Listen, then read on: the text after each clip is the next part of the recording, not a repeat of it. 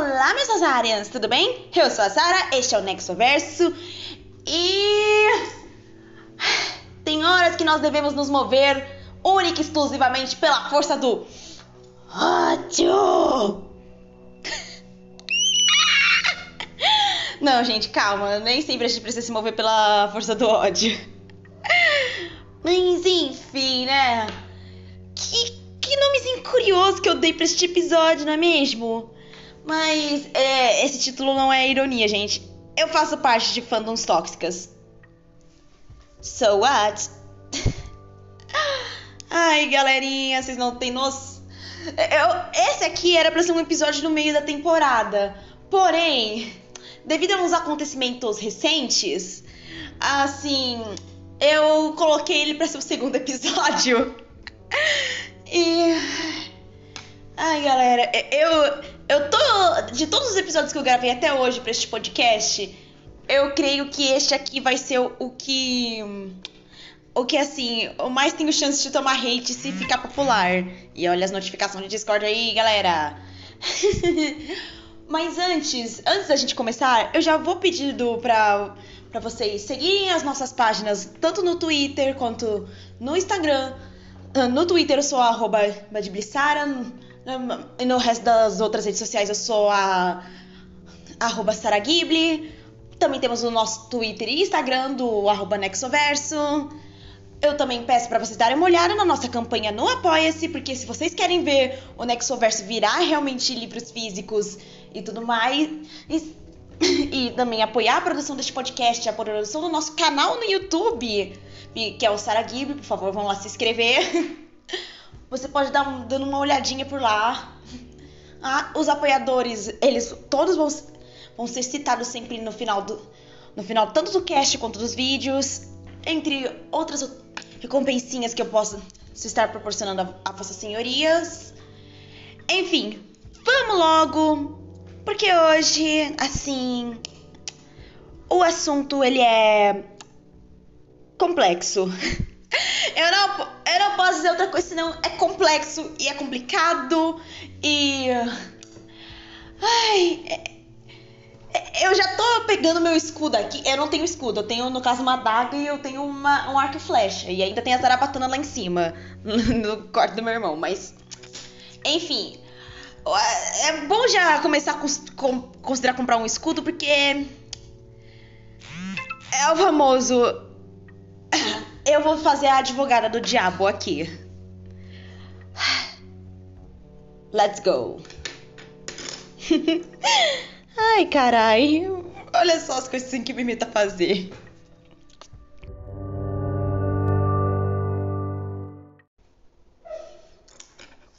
Meu cachorro começou a latir aqui do lado. É, eu acho que até ele sabe que eu tô me metendo em, em crenca. E curiosidade, Acho que você já deve ter ouvido eu chamando ele, mas o nome do meu cachorro é Sans. É, o quão irônico o nome do meu cachorro ser o nome de um personagem de Undertale é o fato de eu estar fazendo um cast sobre fandoms tóxicos. Às vezes, às vezes, às vezes a vida é, um, é uma comédia, não é mesmo? É uma comédia, às vezes, quem que assim, tá tentando se achar muito engraçadinha, hein? Tá muito engraçadinha, hein, hein Hobby? Mas enfim, galera, o que, que gerou exatamente essa vontade de eu falar de fandom tóxico? Já era um assunto que eu vinha pensando comigo mesma, até porque eu via muito essa discussão sobre fandoms tóxicos. Ai, que tal fandom é tóxico. Ai, ai, que tal pessoa tóxica tóxica. É, é, um, é a própria Chernobyl da toxicidade. E eu já queria falar disso também há muito tempo por conta de a minha própria situação com pessoas tóxicas. É, é, sério, gente, eu não vou parar de citar essa situação. Eu não vou, ao menos não tão cedo. Talvez um dia eu canse, mas enquanto eu não cansar da minha da, dessa, da situação tóxica pela qual eu passei, é, vocês vão ter que me escutar falando muito disso. E eu já tava planejando fazer isso como eu falei no começo do episódio, eu já tinha separado ele. Era para ser um outro cast hoje para gravar, que era do livro Honestamente e Sinceramente. Mas eu decidi dar uma adiada por conta de algumas coisas que começaram a me incomodar particularmente. Em especial o que, se vocês acompanham o Twitter pela. Assim. Como eu posso dizer? Acompanham no, ah, no Twitter nas últimas semanas, vocês devem ter com certeza visto a, a treta da trend armas racistas. Inclu, inclusive, se eu queria monetizar alguma coisa neste podcast, já era a partir do momento que eu citei essa palavra. Mas tudo bem, vamos nessa. Que, assim eu entendo de onde surgiu isso, até porque eu não passo pano pra nenhum fandom ao qual participo, porque eu sei de, dos lados podres. Porém, esse negócio tomou uma, propor, uma proporção sobre a qual eu não tava esperando. Eu definitivamente não tava esperando essa treta ficar tão grande, tipo, gigantesca mesmo, ficar um negócio uh, que, extrapol, que extrapolou qualquer nível. A ponto de me fazer refletir em relação a muitos dos meus gostos. E não, não vou deixar. Eu não deixei de ser ARMY. É, e o motivo disso eu explico ao longo deste cast. Mas, basicamente. Esse negócio só me motivou mais a falar disso, porque o que, que torna um fandom tóxico? Para isso, eu fui consultar primeiramente minhas queridas amigas, então, desde já, um beijo pra Tami e um beijo pra pra ali. Nós três temos nosso pequeno grupinho no. Eu não sei se eu poderia estar falando disso, mas a gente tem o nosso grupinho de, de trio no, no Telegram, onde a gente fica, fica zoando, fazendo autozoeiragens. É, é muito bom, esse grupo é perfeito. As meninas são, tipo, minhas irmãs mais velhas, eu adoro isso. Então, desde já, beijo pra Tami e um beijo pra Ali. E. E quando eu perguntei para elas exatamente o que elas achavam que torna na um fandom tóxico, elas me citaram o, o clássico. Ah, quando você não pode dar sua opinião que todo mundo. que vem Deus e o mundo te criticar por motivo. Com argumentos que não são argumentos, são um ataque. O pessoal achar que, que é um sabe tudo, mas na verdade não sabe nada. Ficar. ficar atacando hate nas pessoas por, por coisas mínimas. Mas ficar arrumando treta tá toda hora, ficar arrumando treta com fandoms vizinhos, eu achar que a sua opinião não é a única que importa no mundo. Esse tipo de coisa. É, é, em resumo, foi isso. Eu devia, inclusive, ter anotado isso, porque eu sabia que eu ia esquecer dos detalhes mais sinceros. Meninas, desculpa!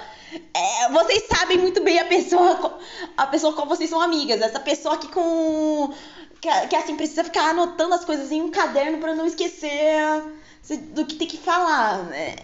É, tem coisas que eu decoro de cabeça, tem outras coisas que eu preciso ficar anotando. Então, desde já, eu peço perdão. E isso me fez refletir muito, porque foi meio que uma epifania de caralho, eu, parece que todos os fãs que eu participo são fãs tóxicos. Parece que eu sou a Chernobyl que torna. Eu brinco que às vezes parece que eu sou a Chernobyl que que aparece lá, o fã fica tóxico. Como, por exemplo, eu faço parte, sim, dos fãs de K-pop, que a propósito, deixa eu corrigir uma informação muito importante, porque eu sei que muitos dos meus ouvintes, eles não acompanham K-pop tão assiduamente quanto eu acompanho. Mas, tipo, ARMY, galerinha, ARMY é o fandom específico do BTS. K-pop é o famoso grupo geral de pessoas que curtem K-pop, Korean, Korean pop, ou seja, pop coreano.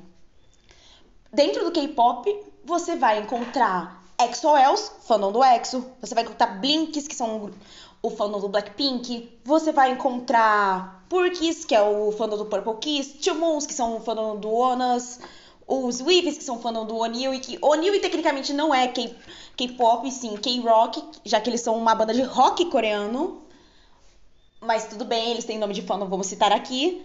Você pode ser um Mumu, que é fandom do Mamamoo, você pode ser Choice, que é o fandom do Ace, você pode ser um, um Karate, que é um do fandom do Seventeen, você pode ser. Eu tô tentando pensar em nome de fandoms aqui, mas minhas opções estão se esgotando. O D.O.B., que, são, que é o fandom do The Boys.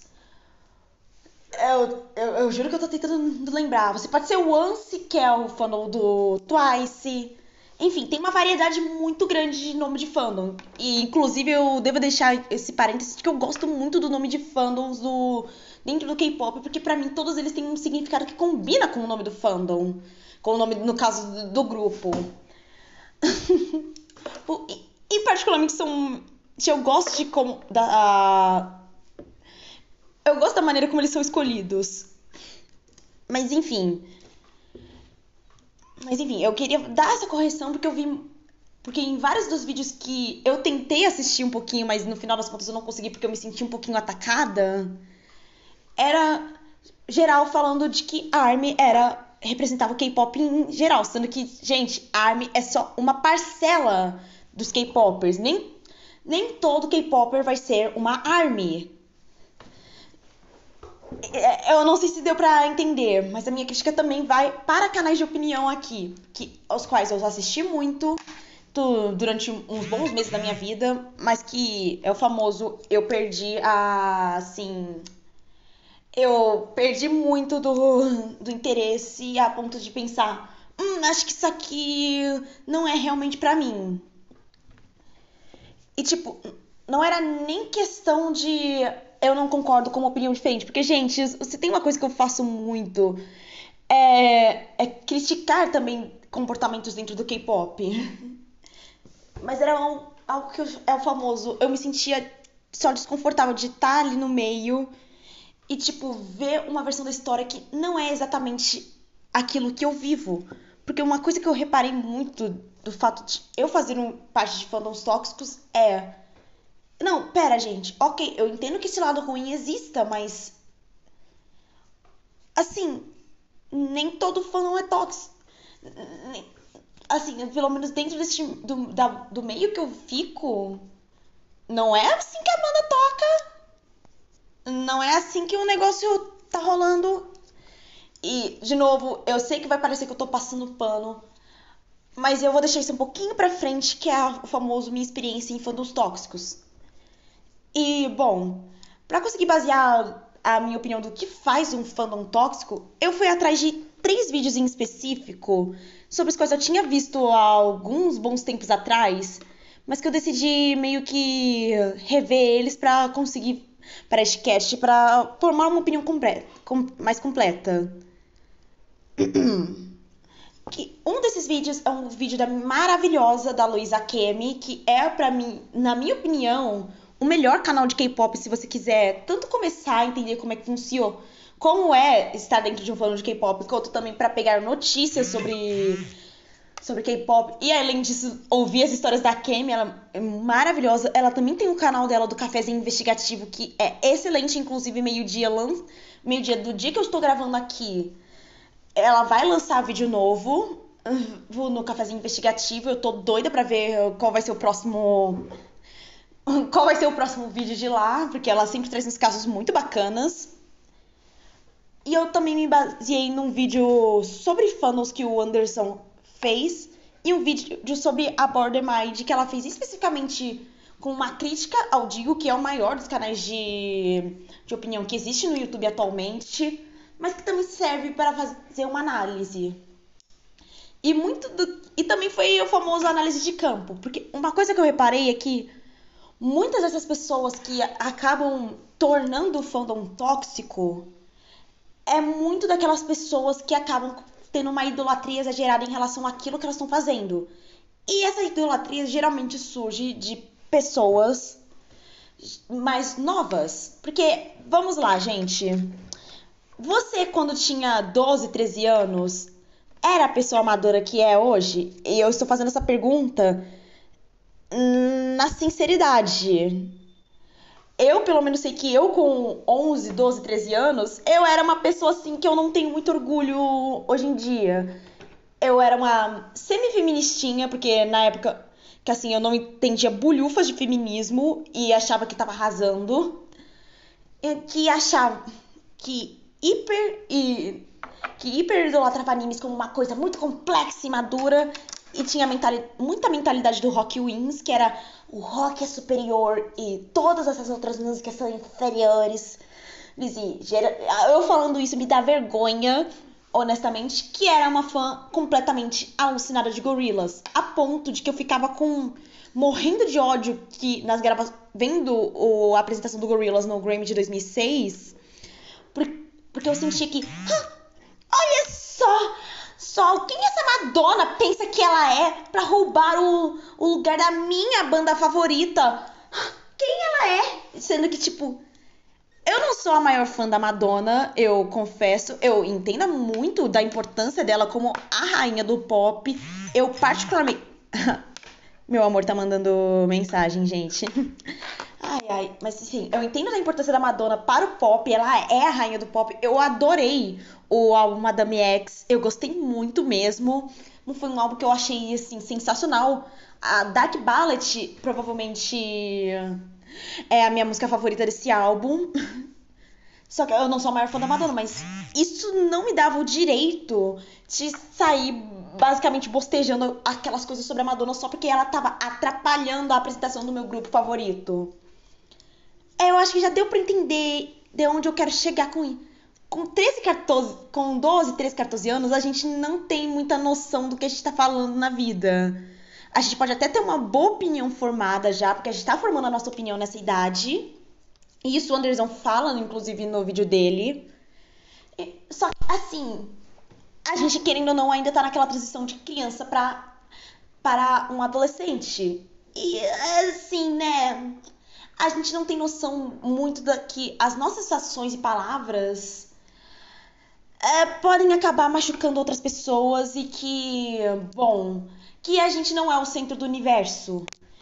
E, e muito do que eu vejo desse comportamento tóxico é de pessoas que, de alguma forma, encontraram alguma coisa com a qual elas se identificam.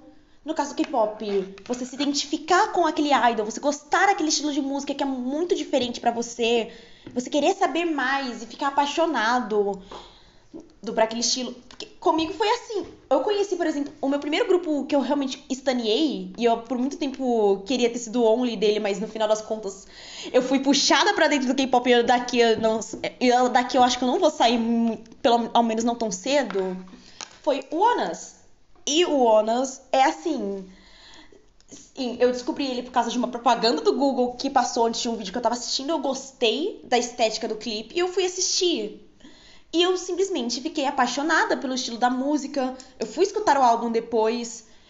Eu fui conhecer melhor quem eram aqueles cantores, porque eu gosto, eu sou desse tipo de pessoa que gosta de conhecer o cantor sobre a qual tá interpretando aquela música, gosto de saber curiosidade sobre a vida dele. Não no quesito eu quero stalkear e saber tudo sobre. Mas não, eu quero saber quem é a pessoa que tá produzindo, qual é a história dela, de onde ela veio e tudo mais. Porque eu gosto de ter, sentir essa conexão de que minimamente eu conheço ao menos a superfície daquilo ali. E claro, eu não estou ali convivendo com a pessoa, mas eu quero conhecer, enfim. Eu passei a gostar muito, muito mesmo do E eu saí procurando coisas sobre eles e eu ainda diria que eles estão dentro do meu top 3 de grupos favoritos. Eu me identifico muito com todos os meninos de alguma forma, do tipo, o fato do Henry ser muito artista. Tá? Eu me identifico com um pouquinho da timidez que o, o Lido tem. Eu gosto das piadinhas do Sorro e eu sou totalmente ele na cozinha. Eu completamente sou o Conri. O Conri. No... Eu, inclusive, vou encontrar isso pra pôr na thread, que é o videozinho do Conri chorando, porque a música deles, que era Black Mirror na época, ficou em primeiro lugar no Genie, que é o basicamente o chart de paradas de sucesso da música coreana. Ele chorando ali, ele emocionado de que a música dele chegou em primeiro lugar, sou eu. Eu adoro as, as caras e bocas que o Rongo faz, esse menino é maravilhoso. Eu sou completamente apaixonada no estilo do Xion. Bom, eu acompanho eles, só que o meu acompanhar deles é o saudável. Eu não vou chegar, bateu o pau e dizer, eu conheço o meu ídolo como ninguém conhece. Porque eu não conheço no fundo. E disso eu tenho plena noção. E claro, quando a gente tem 13, 14 anos, a gente pensa que a gente conhece, mas na verdade não, gente. A gente conhece a superfície. E, e a gente tende a quando a gente é mais novinho, a hiperidolatrar isso que a gente formou nossa opinião e que nos acolheu ali dentro. E eu sempre digo o que o fandom de Moon foi um fandom que me acolheu e onde eu pude começar a me expressar do jeito que eu gosto, do, do jeito que eu acho, basicamente do jeito que eu sou. As meninas, as meninas, assim, foram amigas in, incríveis para mim. E elas me ajudaram muito em muitas questões. E Pra quem acha que, quando eu falo essas meninas, elas são, tipo, mais novinhas da minha idade. Não, gente! É gente mais velha, do tipo. Tem, eu tenho amiga que é psicóloga, amiga que estudou enfermagem, amiga que é. Né, que trabalha dando aula de dança. É, é um pessoal que é. O pessoal que já é mãe ali também. E claro, também tinha o pessoal que é que tem a minha idade. Por, por exemplo, a Amandinha, que inclusive tem um cast aqui com ela, ela foi um anjo, assim, um anjo caído do céu, lindo, perfeito, maravilhoso, que fez aniversário esses dias, pelo menos na data que estou gravando esse vídeo, ela já fez esse vídeo, esse cast, ela já fez aniversário, beijo Amandinha. Ela, eu e ela, a gente a, gente meio que tem uma intercalação na nossa idade, ela não é tão mais velha que eu. Eu não vou falar da idade dela aqui, porque se ela quiser falar da idade dela, ela que fale. Mas ela, não, ela é um pouquinho mais velha do que eu, mas, mas assim, a idade tá próxima. E assim, é pra você ver que esses fãs são diversos. E uma coisa que a Mind falou no vídeo dela, quando ela fez sobre o e chegou na parte dos K-popers, é que sim, cri crianças pré e pré-adolescentes tendem a ter esse efeito de manada de tem para parecer mais velhos e produzirem determinados comportamentos que elas veem as pessoas fazendo e obviamente e tem e acho que ah, se é assim que eles agem, eu vou agir assim também.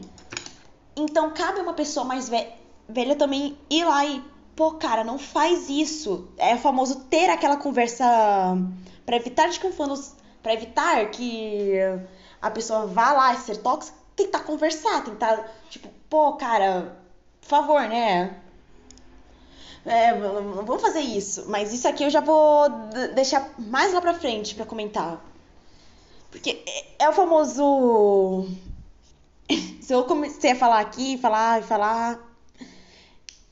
Ah, sobre o que faz um fandom tóxico e tudo mais, mas eu também tô começando a misturar um pouquinho com a minha experiência em fandoms tóxicos.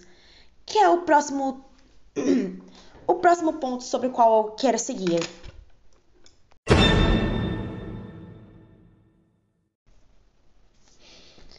Ok, ok. Eu acabei misturando muita coisa falando sobre o que faz um fandom tóxico e com um pouquinho da minha experiência.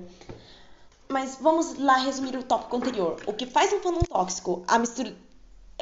A minha conclusão que eu chego é mistura de falta de noção, de palavras machucam, atitudes atitudes de hiperproteção são para aquilo que você gosta, que acabam realmente se tornando tóxicas, e falta de maturidade. De, além de, é claro, pessoas fazendo. Uma coisa que eu esqueci de falar, que é pessoas fazendo coisas muito, muito erradas, das que envolvem, bom, vocês sabem, racismo, xenofobia, e machismo, o fetichismo, fetichismo em cima de pessoas, um, extrapolação são de hate, um, uh, a, a, famosa palavra pedofilia, uh, esse tipo de coisa. Mas, é, mas acabou também misturando um pouquinho com a minha experiência com dentro de fandoms tóxicos. Porque vamos lá, fandoms tóxicos que eu consigo pensar agora, os quais eu participo. Eu sou uma K-popper multifandom, que, pra quem não sabe, esse termo K-popper multifandom é, um, é utilizado para uma K-popper que ela transita por muitos grupos, que acompanha vários grupos. Atualmente eu acompanho o BTS, o Mamamoo, o Onas, o Niwi, Purple Kiss, Seventeen. Recentemente eu estou acompanhando o Ace também e estou indo pro lado do, do The Boys e do ATX. E também estou acompanhando bastante o Stray Kids. Esses são os grupos que eu acompanho como K-pop multifandom. Hum. Inclusive, hidratem-se aqui, tomem sua água. Mas eu também faço parte do fandom de Friday Night Funkin', que, que tá sendo considerado um novo fandom de jogo indie tóxico. Já vou comentar sobre ele, inclusive. Também, bem, por bastante tempo fiz parte da comunidade de Undertale, que é outro fandom que o pessoal. que é aquela maravilha de o pessoal considerar tóxico. Fiz parte por bastante tempo também da comunidade Friday Night. De Friday Night at Freddy's é, é foda. The Five Nights at Freddy's. Eu, de certa forma, também acompanho bastante da comunidade furry. Quem acompanha mais é meu amorzinho, meu namorado, minha namorade, ou minha namorada, ou meu namorado. Assim, é uma pessoa bigênero, então. Oh, depende de como o Rebe está se sentindo, então. Beijo, amor. Eu tô falando de você aqui. e. Como eu posso dizer? É. Furry eu também faço bastante.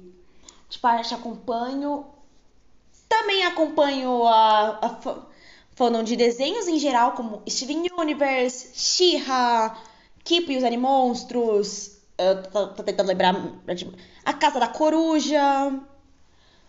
Um, é o famoso. Tô tentando lembrar que My Little Pony eu também acompanho bastante. Eu acompanhava mais quando eu era bem mais novinha e eu gostava muito de My Little Pony.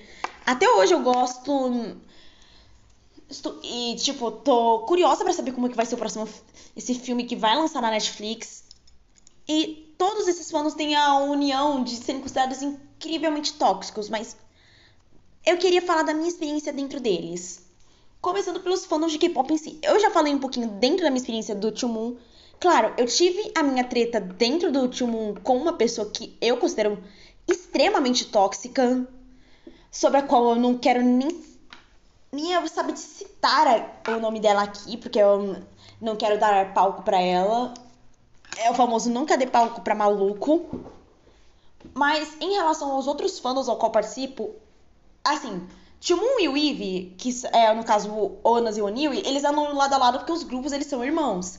Literalmente, porque assim, o, o Xion do Onas, ele é irmão do, do, do Dom Myung e do Oniwi. Eles são irmãos gêmeos. Inclusive, eu, eu carinhosamente chamo eles de gêmeos lacração. porque, né, lindos, perfeitos, maravilhosos, eu amo essa dupla. Não é à toa que eu escrevi uma fanfic baseada da neles, não é mesmo? Mas enfim, eu também acompanho muito o fandom Mumu e o fandom Mumu é tipo assim, basicamente somos todos gados de quatro mulheres lindas, maravilhosas, perfeitas, donas da nossa vida, assim, Solar, Mumbiu, o Wayne e Ruassa, por favor, pisem de salto 15 em cima de mim. Eu sei que vai parecer que é uma idolatria exagerada, é, mas é o famoso, tem que estar tá dentro. É o famoso, se você tá dentro do fandom, você entende o que eu estou falando. Eu falo, a gente não tá falando sério, a gente tá falando só no exagero porque a gente gosta muito delas. O Fandom Army, assim, eu tenho. Não tenho lá tanta amizade exatamente com algumas armies. Eu tenho mais amizade com a galera de arte de Army.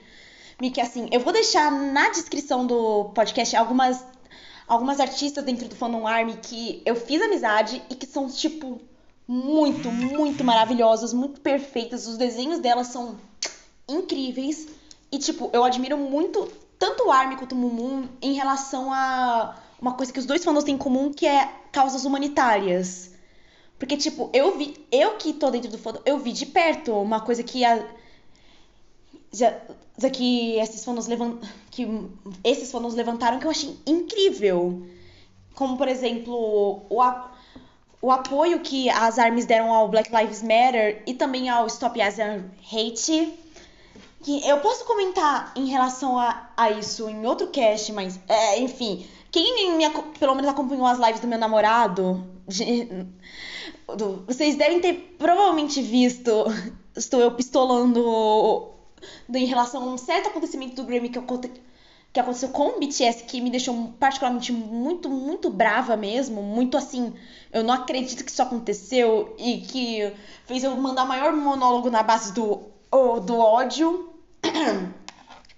E foi tipo. Uau! Foi um negócio que, né?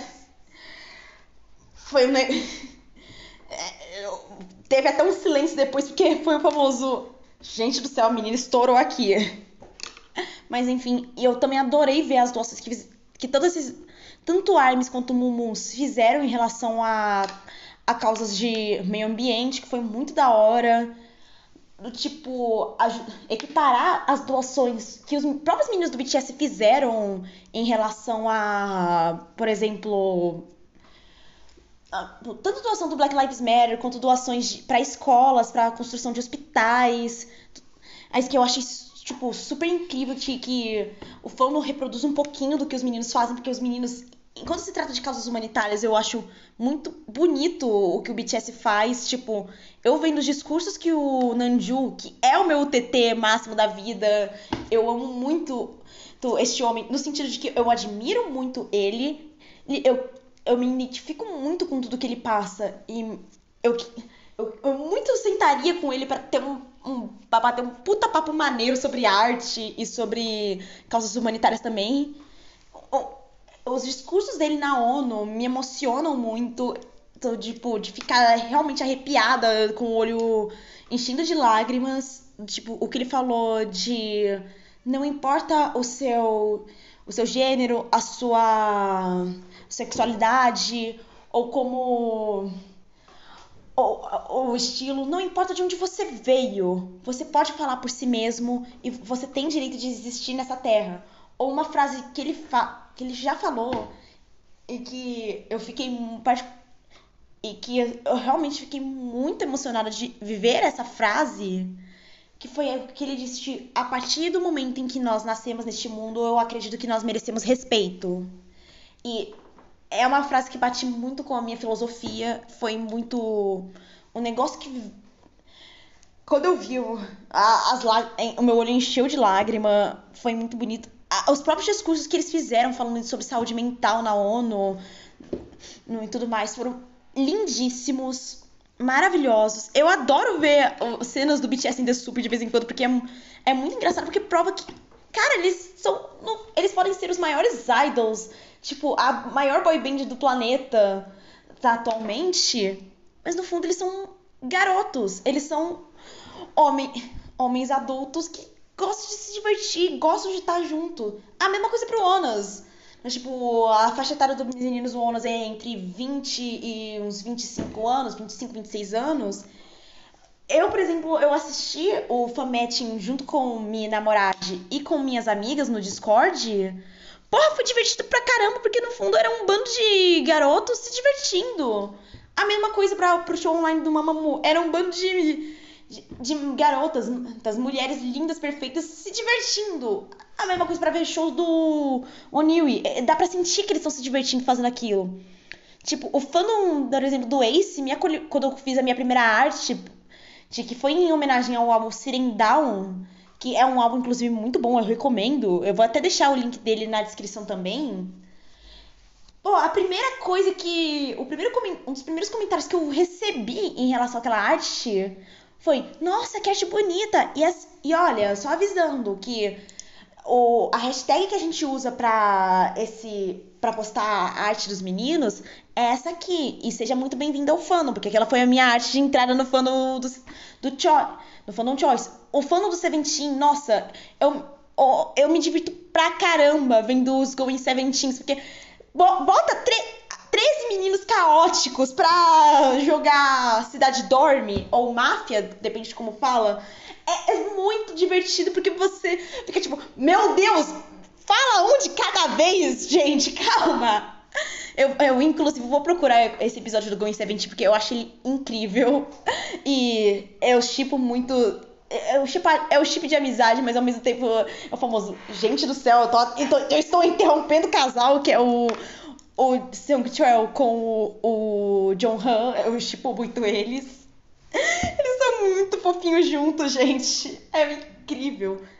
Ou mesmo ver várias vertentes do K-pop mesmo, criando editoras para transformarem fanfics em livros físicos. É, por exemplo, muito caso do livro, honestamente, sinceramente, sobre o qual eu ainda vou fazer cast. Eu tô prometendo muito esse cast e eu, eu creio que vai ser muito divertido de fazer. Tipo, eu quero muito. Ele era uma fanfic do Exo, por exemplo. E, e, tipo, a comunidade de fanfic de K-pop é maravilhosa. Nossa senhora, que prato cheio. Eu, eu já apresentei duas autoras de fanfics aqui na minha. Aqui no, no meu cast, que foi tanto a Amandinha quanto a, a Tami. E as duas arrasam. Mas, tipo, tá cheio delas. E são tantos assuntos diferentes para se tratar e são tão divertidos. Nos que eu também me senti incentivada a tentar escrever fanfic, fanfic sobre os idols que eu gosto. A ponto de eu também ter convencido minha namorada de que, porra, é legal pra caramba. Do mesmo jeito que ele me introduziu tanto pro universo dos furries. E, e, tipo, eu gostei pra caramba de criar uma forçona, de fazer. De ver a arte dos furries, eu achei super divertido. O, a dinâmica de como as coisas funcionam. E também ele, ele me levou pro lado do RPG e do metal. Foi tipo uma troca muito, muito da hora de se fazer. Tanto que, inclusive, o, o, a, o TT do meu. de, de minha namorade é, é a Ruaça. Que também é uma das minhas TT supremas. Maria Ruaça, assim, linda, perfeita, fada maravilhosa e ela mandando um coronafóquio no meio de uma live. Nossa, que momento, gente. Mas, assim, em fãs de, por exemplo, eu vou falar agora um pouquinho da fandom de Friday Night Funkin', que eu entrei quando a fandom tava ainda começando, quando o jogo, tipo, tava na semana da mãe ainda. E aí começou a vir uma atualização de Natal, veio a atualização de Natal, depois veio a atualização do Senpai. Eu acompanhei o negócio da atualização da semana 7, que era a semana do Tankman, que foi super divertida. Uma das minhas músicas favoritas do jogo normal, que é a Stress, saiu dessa semana. É tipo. a comunidade de mods de Night Funkin' é uma das mais criativas, uma das mais incríveis que eu eu tive o prazer de ver, porque os mods que. Porque como o jogo tem um código aberto, tipo, você pode ir lá e modificar, fazer os negócios ali rolarem. É, surgiu uma infinidade de personagens, de histórias, de universos alternativos mesmo, que são muito divertidos a ponto dos criadores, quando forem fazer a versão completa do jogo, que é a Full As Edition, que o pessoal tá fal falando e apoiando lá no. Eu acho que é no Kickstarter. É, no Kickstarter ter, pô, os caras vão ter um. Também vão manter esse código aberto, porque muito do que fez Friday Night Funkin' ser Friday Night Funkin' são os mods. E eu acho super, super divertido. E é uma opinião que eu compartilho com a do Gabs, que é atualmente o canal que eu mais acompanho, que faz conteúdos de Friday Night Funkin'. Que é, caraca, a, a comunidade de Friday Night Funkin' em pouco tempo ela cresceu e criou tanta coisa divertida, tanta coisa da hora. Quadrinhos, animações. Eu adoro as animações de Friday Night Funkin'. Tem um pessoal que trabalha mesmo com música ali, super incrível. O trabalho de artistas fazendo fanarts, trabalhando nesses mods. Hum, e são mods que, alguns mods, inclusive, que te emocionam de tão bons que eles são. Como, por exemplo, dois mods que eu, inclusive, vou falar aqui no podcast, que é sobre a arte de você emocionar uma pessoa fazendo. De você conseguir emocionar uma pessoa com a sua obra, que é o mod do Starving Artist, que é o mod da Rebecca Doodle e também o, o mod do Versus Garcelo, que, é, que foi criada pela Atsuo, pela, pelo, por Atsuover. Eu não tenho certeza se é um homem, uma mulher, uma pessoa não binária, eu não tenho certeza, então não vamos presumir nada aqui. Ou, por exemplo, como, como era? Dentro da comunidade de desenho, nossa, as discussões que tem ali em relação aos desenhos, as, as teorias, o, as fanarts, de novo, as fanarts incríveis, a, os quadrinhos que o pessoal faz, a, as brincadeirinhas de Twitter que eu acho sensacionais. Caralho, que coisa incrível! É, é tanta coisa na qual eu me sinto inserida e eu me sinto realmente bem em estar tá participando. Do tipo, mesmo que eu não seja assim, pessoa. Uma pessoa muito. Como pode se dizer? Popular dentro dessas fandoms. Porque eu sou só a pessoa que faz que faz arte e de vez em quando posta uma posta uma fanfic ou outra, mas eu me divirto porque eu, consegui fazer amizades ali e, e ver projetos incríveis acontecendo. E eu e quando vem e falam, ai, mas esse fan... olha só como esse fandom é tóxico. Eu olho e falo, ok, eu admito, tem pessoas ali que estão fazendo merda. Eu não passo pano pra, pra atitudes racistas, pra atitudes machistas, misóginas, trans, transfóbicas, homofóbicas no geral. Eu não passo pano, não. Tem que estar sendo criticado.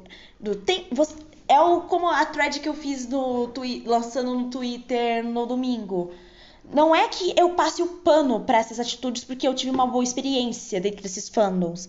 Eu não passo a, a, pano para muitas das atitudes super tóxicas que teve na comunidade Friday Night Funkin', por exemplo, que foi como por exemplo todo a treta que teve do mod do It, aquele negócio horrível que aconteceu no mod da Sky, ou a treta que teve com o mod da Sarvante, ou como é que fala? todo o, o caso do mod do Forchan, que teve uns bagulho pesado também.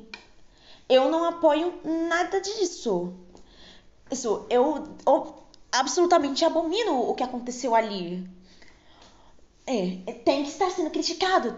Não é para passar pano pra essas coisas. Do mesmo jeito que eu não apoio quando eu vejo armes que acham que sabem muito mais do BTS do que o próprio BTS e tentam, tipo e tentam forçar a opinião delas em relação a outras pessoas que se acham porque são famosinhas no Twitter, que tem sim atitudes extremamente racistas, eu não apoio.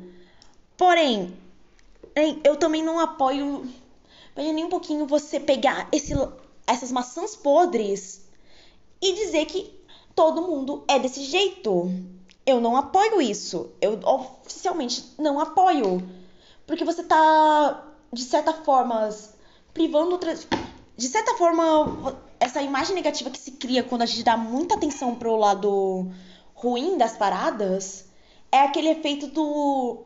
Isso o Anderson, inclusive, fala no vídeo dele, que é o. Notícia boa, ela não vende. As coisas boas, elas ficam. Elas acabam não aparecendo. O que rende é geralmente as famosas notícias ruins. O lado ruim sempre dá falar mais alto, de certa forma, porque a gente. Nós somos seres humanos. E seres humanos sempre estão doidos para apontar os erros dos outros. E, novamente, gente, eu não tô passando pano para as atitudes ruins, ruins que eu, esses fandoms fizeram. Eu vejo eles, eu critico eles. Eu seria muito, muito da hipócrita, inclusive, deixa eu tomar minha água. Eu seria muito da hipócrita se eu chegasse aqui e falasse que é tudo as mil maravilhas, é tudo perfeito. Só porque a minha experiência foi boa. Não, eu sei que tem gente que tá fazendo merda. Eu tenho essa maturidade para dizer, tem merda aqui. Ou mesmo quando os meus artistas favoritos fazem merda, eu falo, pô, é, ele fez merda, realmente. Eu vou esperar para ver se vai ter o pedido de desculpa aqui, se o pedido de desculpa vai ser bom. Tanto que eu já deixei de acompanhar muito artista que eu realmente gosto da música ou da ou da arte e tudo mais, do tipo, justamente porque fez. Exemplo, eu não acompanho mais a Cia, por exemplo, por conta de todo aquele filme que ela fez, o filme Sing. É, é Sing ou Song? Eu não lembro agora exatamente o nome do filme, mas que era um filme extremamente capacitista, era um filme muito assim horrível para a comunidade neurodivergente, foi um negócio detestável, horroroso, que eu conversei inclusive com minha namorada sobre esse filme, sobre a opinião dele, porque ele é neurodivergente. E ele chegou, e ele chegou em mim e falou: "Pô, realmente esse, esse filme não representa nada da sobre neurodivergência, esse negócio é muito tóxico". E quando eu fui escrever sobre personagens neurodivergentes, a pessoa para qual eu fui pedir a opinião para falar certo foi minha namorade. Porque é a vivência dele. E eu acho isso muito importante para na hora de você falar de um fandoms tóxicos, que é você conversar justamente com quem tá dentro da fandom. Então você ir lá e falar: "Pô, cara, mas por que que você pensa mas por que que você pensa desse lado tóxico da sua fandom, desse lado que é ruim? Ou, pô, cara, como é que é participar dessa dessa sua fama, o que que tem aí? Eu acho importante estabelecer esse diálogo e não só do tipo pegar e opinar em relação a apenas o lado ruim do negócio. Você tem que mostrar que. Sempre deixar claro que. É uma coisa que o Corey, inclusive, tinha tweetado. Eu tirei print para depois mostrar pra mim, namorada, pra gente continuar essa discussão no nosso privado. Que foi o que ele falou. Essa situação com os K-popers é muito semelhante ao que acontece com a dentro da fandom de Undertale, que acontece também com a fandom de Bandit Machine, de, de Five Nights at Freddy's, de Friday Night Funkin', de My Little Pony, de, da fandom de desenhos animados, que é... Sim, acontece essas merda. Acontece muito essas merdas. Porém, contudo, entretanto, todavia, não é porque uma pessoa ou uma minoria ali, um grupinho pequeno, é barulhento, tóxico, maçãs podres que caíram do pomar. Mas necessariamente o pomar inteiro tá podre. Eu concordo muito com isso. Porque, olha, justamente por causa dessa minha experiência. Caramba! É, quer dizer que não é vá. Eu fico muito do tipo, caraca, então, só porque o fã não tem essa forma de tóxico que automaticamente a minha experiência foi um a minha experiência não é válida? É uma coisa que eu fiquei me questionando muito. E isso me leva a uma outra questão em relação à toxicidade, que são as famosas fan wars. E aqui eu vou, inclusive, citar a treta de com o meu problema com quando canais de opinião resolvem falar de K-pop e de alguns outros assuntos que de novo, eu acompanhei canais de opinião durante muito tempo. Bastante, inclusive eu tive a minha decisão de não querer mais acompanhar, né? Porque eu senti que não era mais para mim. Não é mais uma coisa que eu me sinto confortável acompanhando, que eu perdi o interesse. Mas, tipo assim, eu não quero, e aqui eu vou deixar um pedido muito, muito sincero, que esse cast seja utilizado para você ir lá e atacar canais de opinião. Ou, tipo, ir lá e fazer doxing, que é você pegar o endereço, pegar as informações dessa pessoa e tacar na rede para que as outras pessoas possam dar hate. Eu não apoio esse tipo de atitude. Do mesmo jeito que eu não gosto muito de algumas das abordagens que esses canais costumam ter, eu também não quero chegar lá e, e ter uma atitude tóxica de fazer que esse vídeo seja usado para atacar hate neles, porque eu sei que é o trabalho deles, eles estão ganhando o dinheiro deles, eles estão fazendo outra é o ganha-pão de muitos deles ali. Eu não quero que, assim, eles sejam prejudicados nesse sentido, de que eles não consigam mais trabalhar. Eu oficialmente não apoio, essas atitudes. Eu quero que seja. Inclusive, se algum canal de opinião estiver escutando esse cast, eu deixo aqui a minha mensagem para que, por favor, se você tiver uma opinião diferente de mim, a minha DM tá aberta. Vamos discutir, vamos comentar. Ah, vamos. Porque mesmo que a gente não concorde, vai ser uma outra visão de mundo que nós vamos ter. Vai ser uma outra visão. Vai ser uma coisa que pode engrandecer. É porque é o famoso. Eu tenho. Eu já falei com amigos meus que têm opiniões diferentes de mim. E mesmo que a gente não concorde em determinados passos, a gente não deixou de ser amigo por causa disso. A gente teve a maturidade de sentar, conversar e, olha, eu não concordo com isso, isso e isso, mas Tá tudo bem se é a sua opinião, beleza. Não vamos deixar de ser amigo por causa disso. É, é o famoso, eu sinto que conversar é sempre importante. E eu vou falar disso mais pra frente. Porque agora eu vou entrar no quesito da guerra dos fandoms. Então, preparem as suas trincheiras, preparem seus capacetes, preparem seus tanques de guerra, porque vamos à batalha.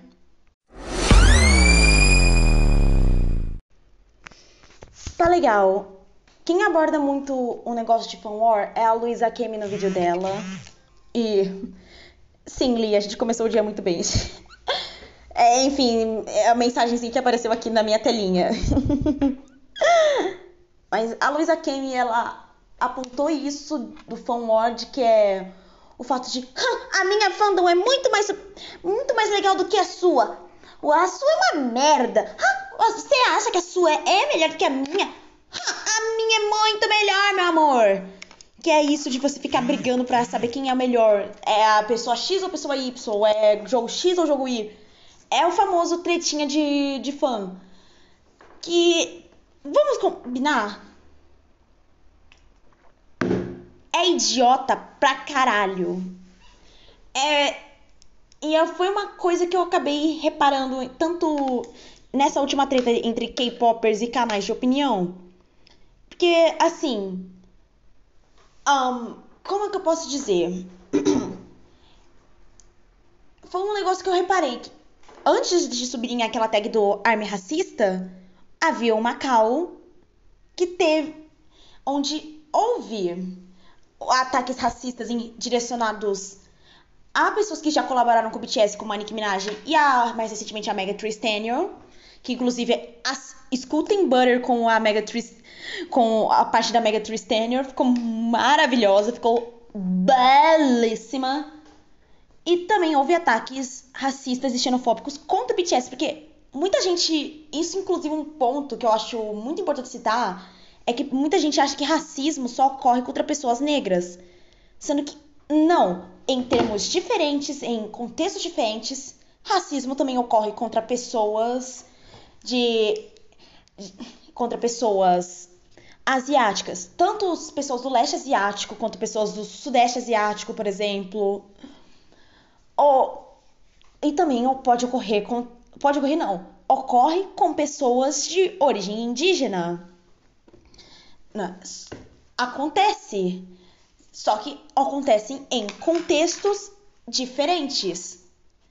Isso é uma coisa que eu acho muitíssimo importante frisar. Que, assim, pode até não ser tão comentado assim, mas existe sim racismo contra pessoas amarelas, contra asiáticos marrons, contra pessoas de várias etnias indígenas, várias não, contra pessoas de etnias indígenas, ponto. Da mesma forma que ocorre racismo contra pessoas negras. Esse racismo, ele existe. E eu acho importante deixar claro que ele existe. E também teve. Mas enfim, vamos continuar aqui no negócio. E ok. Tem arma racista? Sim, tem. Queridas, eu faço parte do. literalmente do Black Army. O Black Army ele relata esses, esses acontecimentos de racismo. É assim, um negócio. Sim, acontece. E é uma coisa que o fandom tenta lidar. Porque, caramba, os meninos do BTS não arrecadou dinheiro pro Black Lives Matter para ajudar nos protestos do Black Lives Matter pro, fã e fala o tempo inteiro sobre essa questão de respeito, de empatia e os caramba quatro nas músicas deles para vocês chegarem lá e ser racistas. Então, gente, vamos acordando, por favor. Mas só que esse negócio começou eu senti que começou a sair do controle quando literalmente todo mundo começou a achar que toda a arma é assim, é aquilo que eu falei. Não é porque você tem maçãs podres no fandom que o fandom inteiro é assim. É uma coisa que eu sinto que os canais de opinião falharam e falam. Primeiramente que em vários dos vídeos foi aquilo que eu comentei lá no começo de que, gente, ARMY não representa o a ARMY não representa o K-pop inteiro, a ARMY representa o fandom do BTS, o fandom específico do BTS. Sim, é, é uma coisa que particularmente me dá um pouquinho.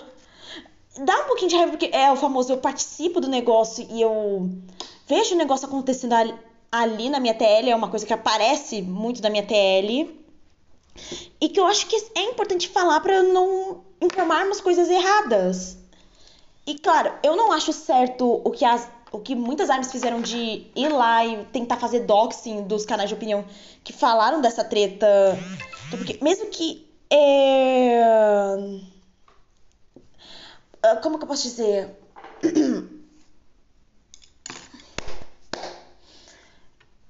Tem muitos canais de. Que quando falaram dessa treta aqui, eu não concordei muito com a opinião. De, tipo, eu entendo a, o motivo da crítica, mas eu não gostei muito da. Mas eu não gostei muito de ver a opinião ali, porque eu me senti ao mesmo tempo muito atacada. Porque alguns desses canais deram deixar, deixaram a entender. Eu senti que deixaram muito a entender de que toda a ARMY é daquele jeito, que todo mundo que gosta de K-pop é meio lunático desse jeito, sendo que, gente, não é assim. E do tipo, me senti também atacada pelos comentários. Porque eu fiquei muito. Me sentindo realmente mal de gostar do que eu gosto. Porque eu fiquei tipo. Caralho, assim. Pô, também não é exatamente Gente, mas eu me sentia muito intimidada pra comentar, porque eu, sentia que se eu comentasse algo muito diferente ali dentro do canal de opinião, é. Eu senti. É o famoso, eu senti que se eu comentasse alguma coisa ali pra tentar dar uma opinião um pouquinho diferente da que estava sendo dita, eu ia sentir que eu ia ser atacada. E eu não. E pelo menos no momento eu não tava me sentindo muito bem mentalmente. Agora eu tô mentalmente. Inclusive, de novo, eu deixo aqui meu convite para os canais de opinião, caso eles escutem meu podcast, deles irem ali falar comigo. Porque daí eu faço questão de não só reassistir os vídeos deles, como. pra ter. pra conseguir montar o meu argumento. Tô 100% conseguir montar o meu argumento, da gente sentar, conversar ah, e ter uma discussão saudável sobre, sobre o assunto. Então, eu, eu deixo esse convite aqui aberto a eles. E também eu deixo total meu apoio em, em, a um squad específico, que foi o squad que eu acho que mais sofreu com essa treta toda, que foi o squad das Black Armies. Porque uma coisa que aparentemente de... aconteceu é que teve gente que foi tentar buscar informação em relação às Black Arms para saber como é estar tá no fandom e saber das experiências, mas que no final das contas as informações acabaram sendo distorcidas. E eu deixo aqui aberto que do ao squad de, de Black Arms que se precisarem de qualquer coisa para ajudar, tamo junto, porque foi uma coisa que eu também falei em relação a essa treta toda, em relação a racismo, que é uma coisa que me diz muito respeito, porque eu sou uma garota considerada demigirl, um bissexual de 19 anos, com tendências à não binaridade, até porque demigirl, sou demi-romântica, mas principalmente eu sou uma mulher negra. E eu entendo isso. God damn it, a, a primeira vez que eu me senti realmente representada em tela foi assistindo Pantera Negra, por exemplo, ou no caso, quando eu me eu fico chorosa, fico querendo chorar escutando Black Brown Skin Girl. Ou da Beyoncé. Quando a Beyoncé fala para aquele Roland, você é bonita, eu sinto como se ela estivesse falando para mim, eu fico emocionada. E por isso eu chego e falo, se o Black Army precisar de qualquer coisa, eu empatizo com a dor de vocês, porque caralho, foram dias difíceis, foi um negócio muito pesado. Quem sofreu mais nessa treta eu diria que foi o Black Army, porque você tem que lidar com o lado racista do fã e ao mesmo tempo tem que lidar com o fato de você ser uma. de você também se sentir meio, de certa forma, culpado por gostar do que gosta por conta da opinião mais extrema do pessoal de levar o lado ruim da fanbase e ter essa guerra de fãs dos, e que você tá literalmente sendo xingado de todos os lados e tem que aguentar sozinho tentando ser uma pessoa sensata. É uma merda. É, é, então eu deixo isso aqui aberto para vocês que é o famoso tamo junto. Pro que precisar, estamos aí. E no geral, eu acho essa guerra de fandom tão, tão idiota. É praticamente a versão moderna e de internet das brigas de torcida, porque gente, tem é uma coisa que inclusive a Konata chegou a falar naquela na fanfic que eu escrevi em relação ao BTS, de que ela chega e fala: Eu sei que parece uma merda quando todo mundo parece gostar de uma coisa que você odeia. Mas o que, que seria do vermelho se. O que, que seria do vermelho se todo mundo só gostasse do azul e não tivesse ninguém para gostar do vermelho? Você pode sim gostar do que você gosta. Vai lá, vai em frente, gosta. Tá. Mas você também não precisa atacar o outro para enaltecer o seu. Você não. É uma mensagem que eu sempre tento dar. Do mesmo jeito que você não precisa cancelar uma pessoa por coisas que ela fez no passado, a não ser que essa coisa seja, tipo, muito, muito séria. Mas, por exemplo, uma pessoa que teve uma atitude ruim, uma atitude tóxica no passado, ela pode aprender com o seu erro e melhorar. Foi uma mensagem que eu, inclusive, deixei no Mahou Josei True Blood de, e que eu achei importante citar. Tá, a Andrômeda mesmo fala que as amigas dela erraram com ela quando elas se conheceram. Foi errado sim o que elas fizeram. Porém, elas aprenderam com aquele erro e elas nunca mais fizeram. Não adianta você querer cancelar elas por um erro que elas cometeram quando crianças. Isso não faz sentido, porque pessoas mudam, pessoas evoluem. E pessoas podem aprender. Basta ter alguém ali para ensinar e a pessoa estar disposta a realmente mudar, escutar e aprender. E é uma coisa que eu sinto que falta muito nessas guerras de fandom. E acho que diz muito respeito à solução para toxicidade, que é o próximo tópico que eu gostaria de citar aqui. E que eu provavelmente estive citando o tempo inteiro, mas é para dar uma finalização à minha tese. Enfim, vamos finalizar a tese do Enem. E hidratem-se.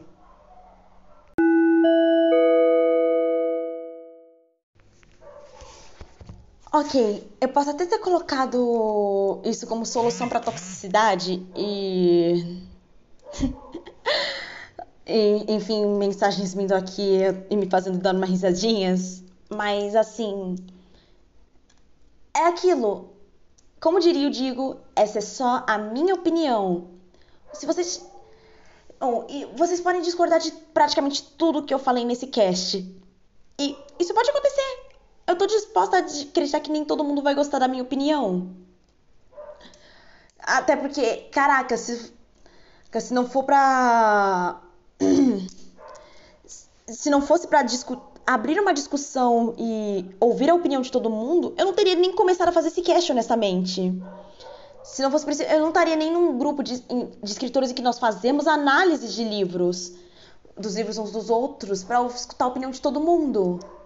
E isso foi uma coisa que eu peguei muito para mim. Neste remake de Nexo que eu estou escrevendo, eu peguei muita opinião que todo mundo deu nesse grupo em relação a Nexo. Eu escutei para poder melhorar. Ah, eu consegui pegar o que era. Eu consegui filtrar o que eu precisava ali. E no final foi uma boa experiência. Eu vi o que é bom e o que é ruim. Você tem que estar sempre preparado para receber crítica, quando a crítica é. Fomos crítica construtiva, não é um hate gratuito. Então é uma coisa que a gente tem que aprender a lidar bem. A gente também tem que aprender a lidar bem com um, pô, não gostei muito desse seu conteúdo aí. Porque tá tudo bem você não gostar. Ah, o que você não pode é fazer ataques de ódio, literalmente ataques de ódio. Ou.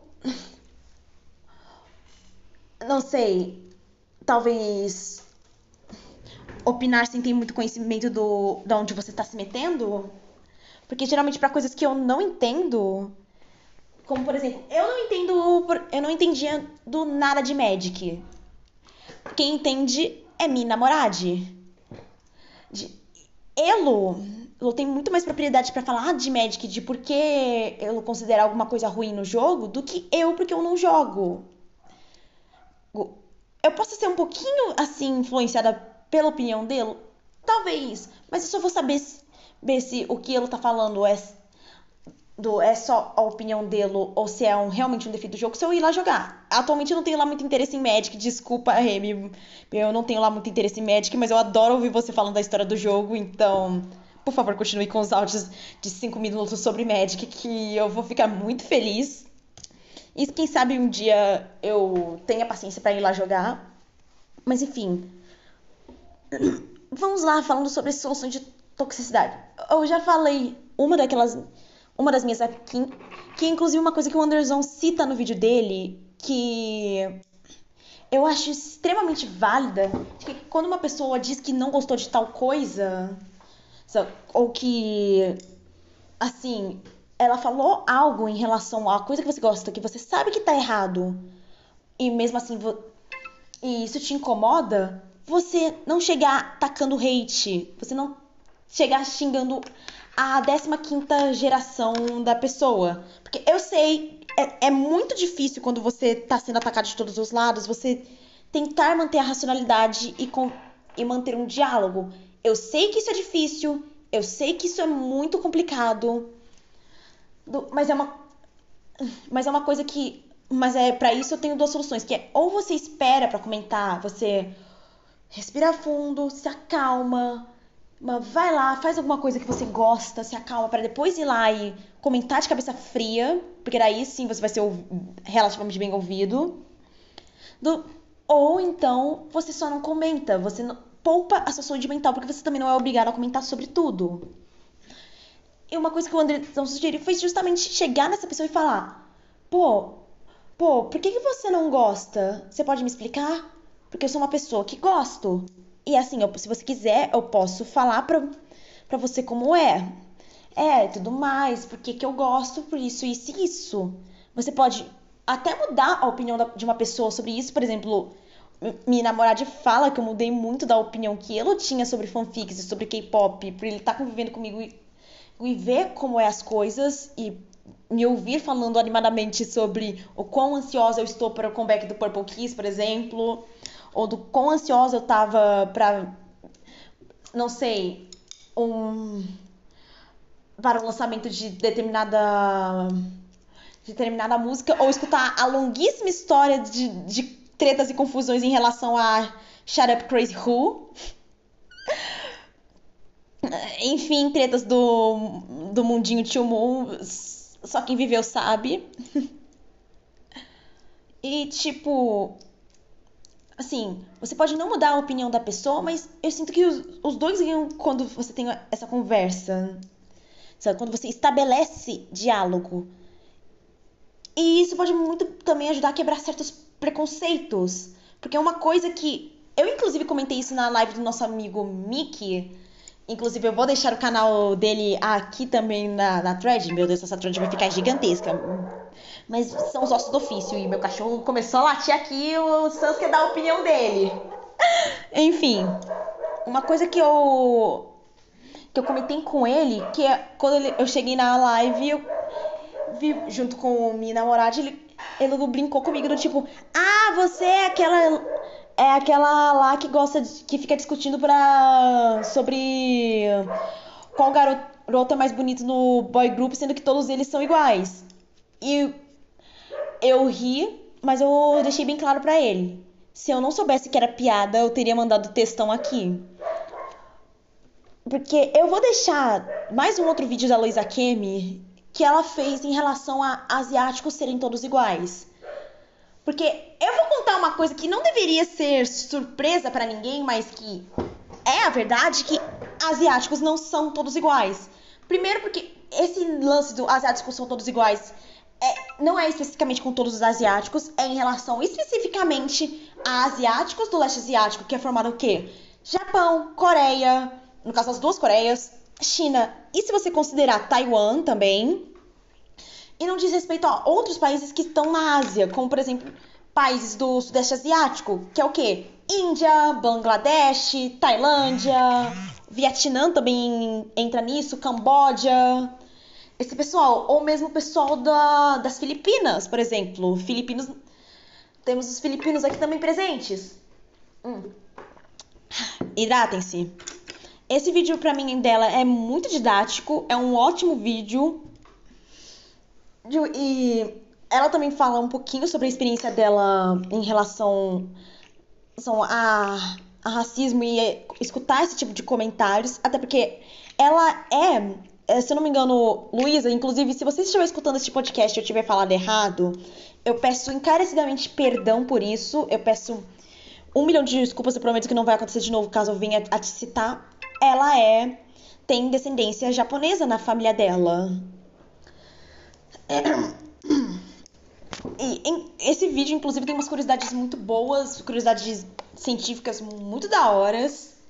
Mas eu recomendo que todo mundo que tem, caso tenha despertado interesse no assunto, vá lá e pesquise. Porque eu acho um ponto de vista muito válido. Que assim, muita gente vai eu sei que muita gente, pelo meu perfil de militante de Twitter, vai virar a cara e não vai querer me escutar, mas eu acho importante estabelecer esse diálogo.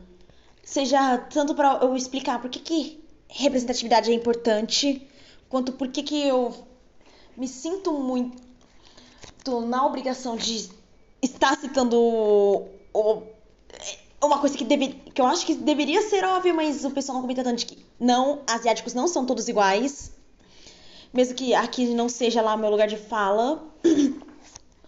Enfim.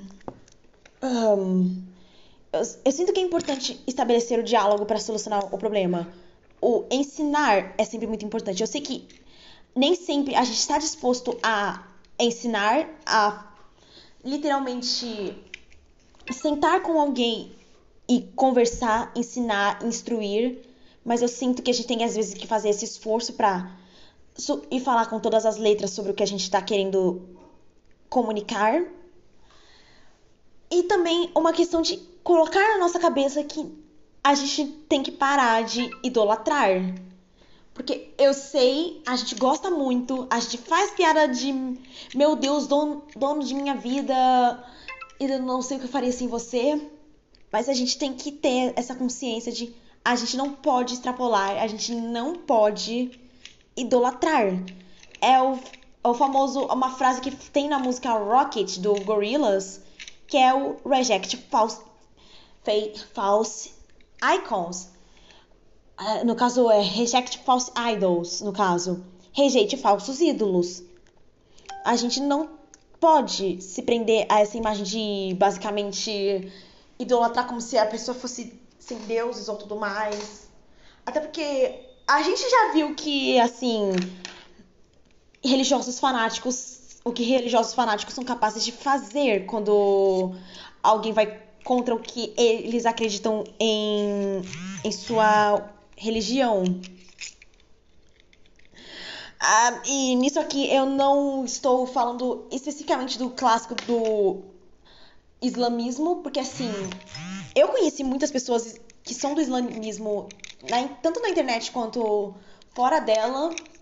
Se tem uma coisa que eu posso falar, essas pessoas são incrivelmente de boa. O problema tá justamente nos extremistas. Tal qual. A, gente, vamos combinar. Igreja, na igreja já cristã, tem muito fanático religioso também. E eu tive minha, lá minhas experiências com alguns deles, sobre as quais é o famoso. A gente e é tal qual a gente não pode ser tão fanático assim, a gente também não pode ser fanático exatamente fanático, deixar que o fanatismo controle a gente a ponto da gente não ver os dois lados da moeda. Eu acho isso muito importante, a gente aprender isso e se policiar em relação a isso para não acabar se tornando tóxico e tudo mais. E isso é uma coisa também que eu prezo muito, porque eu sei que eu tô criando uma mini comunidade aqui, dentro do Nexoverso, dentro dessa pequena família. E eu sempre tento passar uma boa imagem. Isso é uma coisa que eu falo muito mais para quem tá criando uma comunidade de com o seu trabalho. Que é você sempre tentar, ao máximo, instruir os, os seus fãs, as pessoas que acompanham o seu trabalho, a não serem tóxicas, a falar, pô, gente, eu não gosto disso, eu não é isso que representa. Tentar estabelecer esse diálogo. E é uma coisa que eu vejo muito acontecendo recentemente no K-pop do dos próprios idols chegarem e falarem, pô, galera, não não precisa fazer isso, do tipo realmente falar ali, chegar e falar. Lá de e dar o exemplo.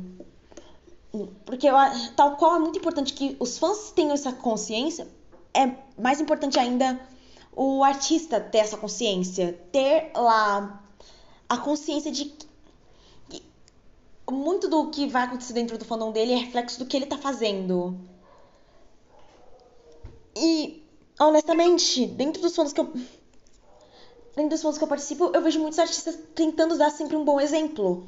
E eu espero que os fandoms um, também possam seguir este bom exemplo. E eu vejo muitas pessoas seguindo o bom exemplo. Enfim, essas foram algumas das soluções que eu criei aqui. E eu acho que o cast está de bom tamanho. Vamos para finalização.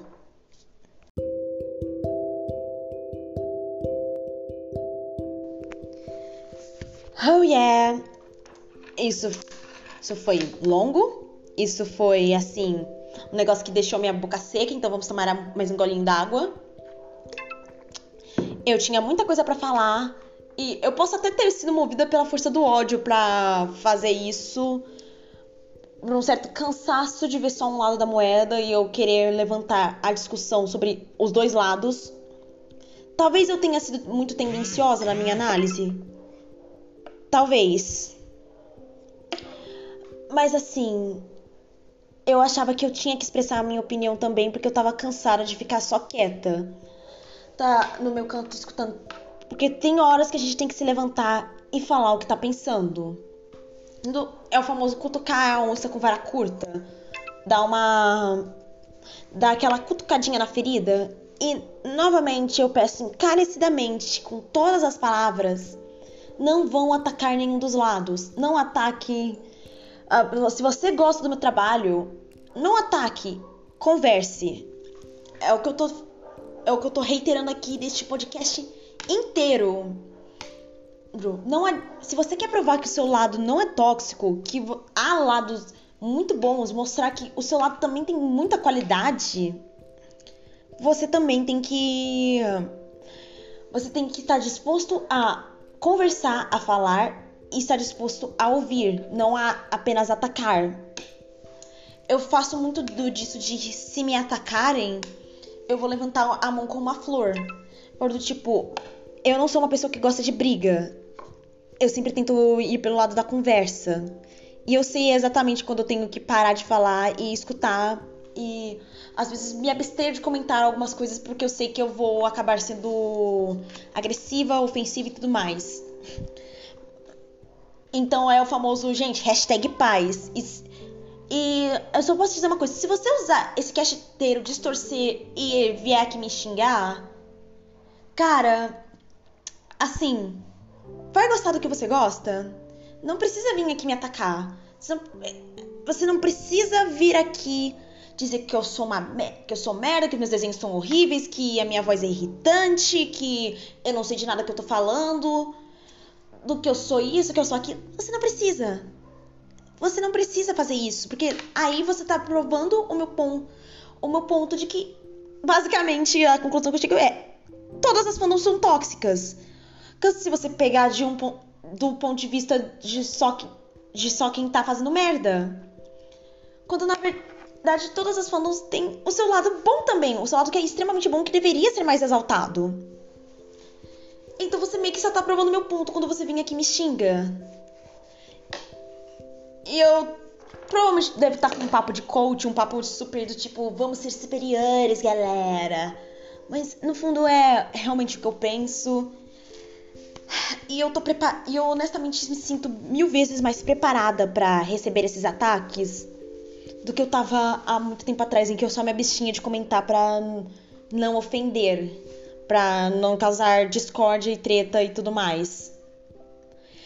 Mas, enfim, gente, este foi o episódio de hoje. Eu vejo vocês no próximo.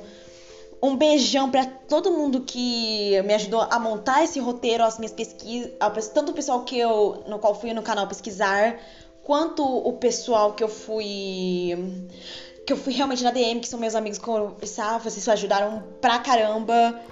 Hashtag façam amor, não façam guerra. Isso sou muito hippie da minha parte, mas enfim. Beijão, galerinha. Já né?